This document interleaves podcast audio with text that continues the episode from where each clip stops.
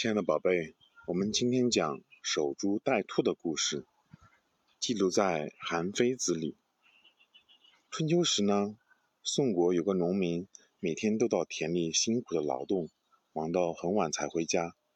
一天，他正在田里忙活着，忽然，一只兔子飞快地跑过来，还没等他反应过来，只听“砰”的一声，兔子就撞到了田边的树桩上，一下子撞死了。见到这样的情景，农民开心极了，心想：天底下竟然还有这样的美事，不费一点力气就白逮一只兔子，我还辛辛苦苦的种田干什么？这天，农民早早的回家去了，美美的吃了一顿兔肉。从此以后，这个农民就抛抛下了田里的农活，每天都守在那个树桩旁边，等着其他兔子撞上来。这样一天天过去了。再也没有兔子撞到过树桩，那个农民不但没有再捡到兔子，反而把庄稼都荒废了，自己呢也成了宋国人嘲笑的对象。通过这个故事，我们明白什么道理呢？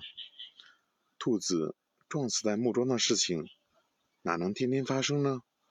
故事里面的宋国人妄想不劳而获，把希望寄托在那种几率非常低的事情上面。是多么可笑啊！我们要知道，只有勤劳的劳动才能换来稳定的收获。